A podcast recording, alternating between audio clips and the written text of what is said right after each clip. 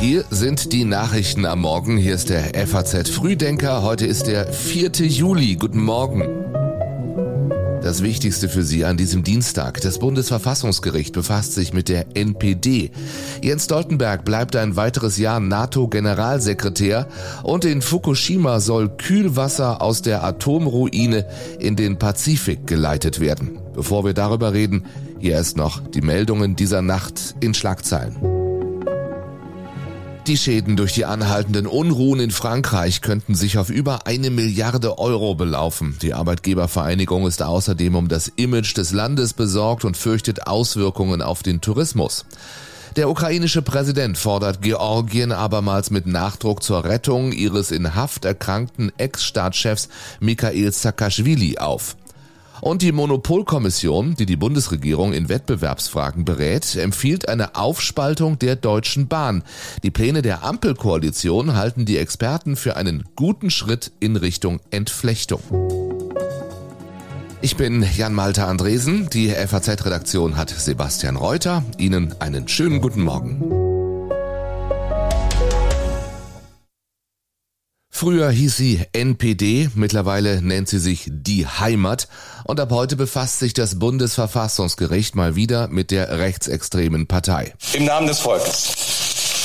Die Anträge des Antragstellers werden zurückgewiesen. Das war 2017, da war ein Verbotsverfahren gegen die NPD gescheitert, zum zweiten Mal.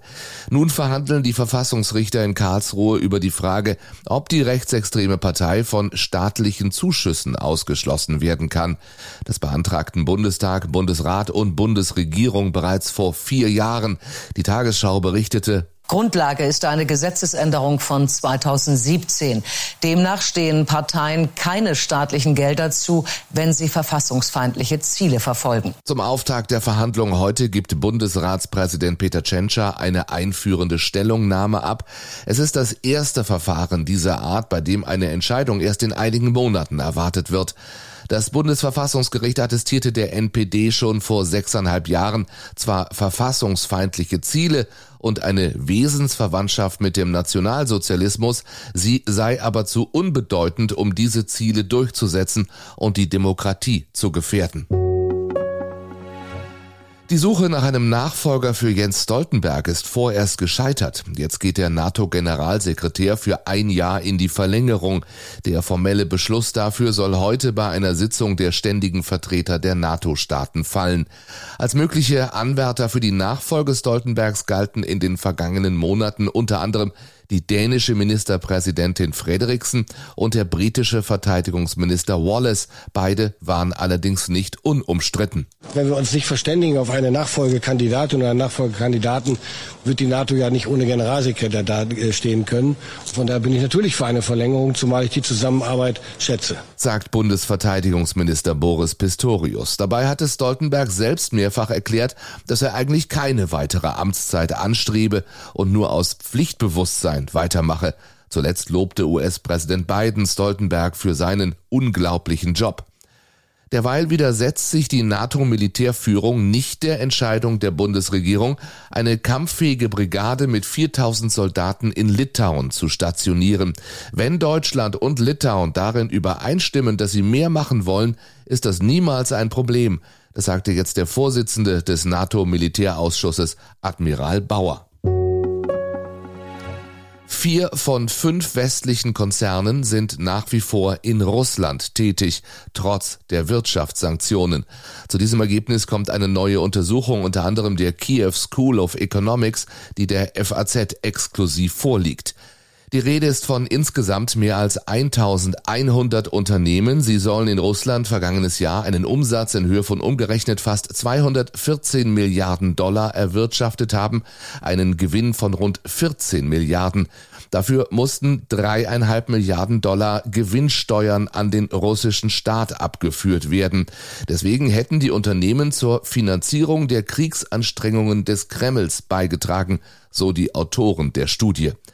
Die Liste der größten Konzerne führen diese Unternehmen an. Philip Morris, Pepsi, Danone, Mars, Procter Gamble. Deutsche Unternehmen stehen bis auf die Metro AG nicht auf den ersten Plätzen. In Summe sind sie der Auswertung zufolge aber der zweitgrößte Steuerzahler. 447,7 Milliarden Euro.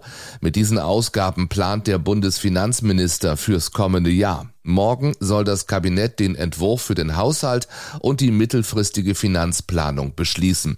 Noch ist unklar, ob die Grünen Bedenken zu Protokoll geben werden. Denn für die geplante Kindergrundsicherung hatte die grüne Familienministerin Paus zusätzlich 12 Milliarden Euro pro Jahr gefordert. Nun spricht Finanzminister Lindner nur von einem Merkposten in Höhe von 2 Milliarden Euro pro Jahr. Der Merkposten ist ein, ein, ein, guter Merkposten, weil er ja darstellt, dass da Geld gebraucht wird. Da hätte auch was anderes stehen können. Ich behaupte, da wird auch am Ende des Tages eine andere Zahl stehen, außer zwei Milliarden. Sagt Grünen-Chef Nuripur gestern. Sparen will die Koalition beim Elterngeld, und zwar dadurch, dass die Einkommensgrenze gesenkt wird. Über die Kürzung freier Ausgabenposten in den Ministerien sollen dreieinhalb Milliarden Euro eingespart werden. Ihren Teil zur Sanierung des Etats leisten vor allem Verkehrsminister Minister Wissing und Forschungsministerin Stark-Watzinger von der FDP sowie Gesundheitsminister Lauterbach und Arbeitsminister Heil von der SPD. Das Verteidigungsministerium von Boris Pistorius wurde von den Kürzungen ausgenommen, damit Deutschland ab kommendem Jahr das NATO-Ziel für die Verteidigungsausgaben einhalten kann wird Kühlwasser aus Fukushima in den Pazifik abgelassen. Das plant die japanische Regierung. Heute wird der Chef der Internationalen Atomenergiebehörde in Tokio erwartet. Rafael Grossi will Japans Ministerpräsident Kishida Prüfungsergebnisse überreichen. Die sind für Japan Voraussetzung, um endgültig zu entscheiden, wann Wasser aus der AKW-Ruine in den Pazifik laufen soll. Die zerstörten Reaktoren müssen weiter mit Wasser gekühlt werden. In etwa 1000 Tanks lagern inzwischen mehr als 1,3 Millionen Tonnen verstrahltes Wasser. Nun geht der Platz dafür aus und das Wasser soll durch einen ein Kilometer ins Meer ragenden Tunnel gefiltert und verdünnt verklappt werden. Das dafür genutzte technische System kann allerdings das Isotop Tritium nicht aus dem Wasser filtern. Nach Einschätzung des Betreibers TEPCO bestehe dennoch keine Gefahr, da Tritium in geringen Mengen unschädlich für Mensch und Umwelt sei. Die Konzentration solle durch die Verdünnung auf ein Vierzigstel des nationalen Schwellenwerts sinken. Dennoch gibt es Widerstand gegen die Entsaugungspläne. Fischer befürchten Umsatzeinbußen und auch in Ländern wie Südkorea und Neuseeland gibt es Sorge wegen möglicher Umweltschäden.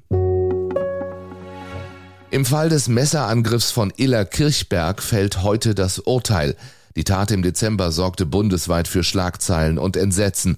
Ein 27 Jahre alter Asylbewerber aus Eritrea soll zwei Mädchen auf ihrem Schulweg mit einem Messer angegriffen haben. Eine 13 Jahre alte Teenagerin konnte fliehen. Ihre 14-jährige Mitschülerin starb an ihren Verletzungen. Mir hatte Angst zum Spazierengehen. Also ich gehe nicht mehr groß äh, spazieren.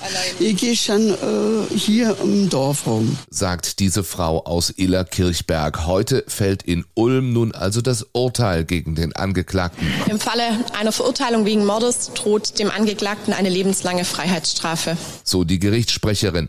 Staatsanwaltschaft und Nebenklagevertreter beantragten außerdem die Feststellung der besonderen Schwere der Schuld. Damit wäre eine vorzeitige Entlassung des Angeklagten aus dem Gefängnis nach 15 Jahren nahezu ausgeschlossen. Und dann geht's im FAZ Frühdenker Newsletter heute auch um die Neuentdeckung alter Meister. In London werden bei Christie's und Sotheby's in dieser Woche nämlich Kunstwerke von Rubens und Rembrandt versteigert. Sie waren jahrhundertelang in der Versenkung verschwunden. Die Aussichten auf hohe Summen sind groß, zumal vergangene Woche ja erst ein Klimt-Gemälde für knapp 99 Millionen Euro versteigert wurde, der bislang höchste Wert, der in Europa für ein Kunstwerk bezahlt wurde. Mehr lesen Sie online auf faz.net. Den Link finden Sie wie immer in den Show Notes zu diesem Podcast. Ich wünsche Ihnen einen schönen Dienstag. Wenn Sie mögen, hören wir uns morgen früh wieder. Bis dahin.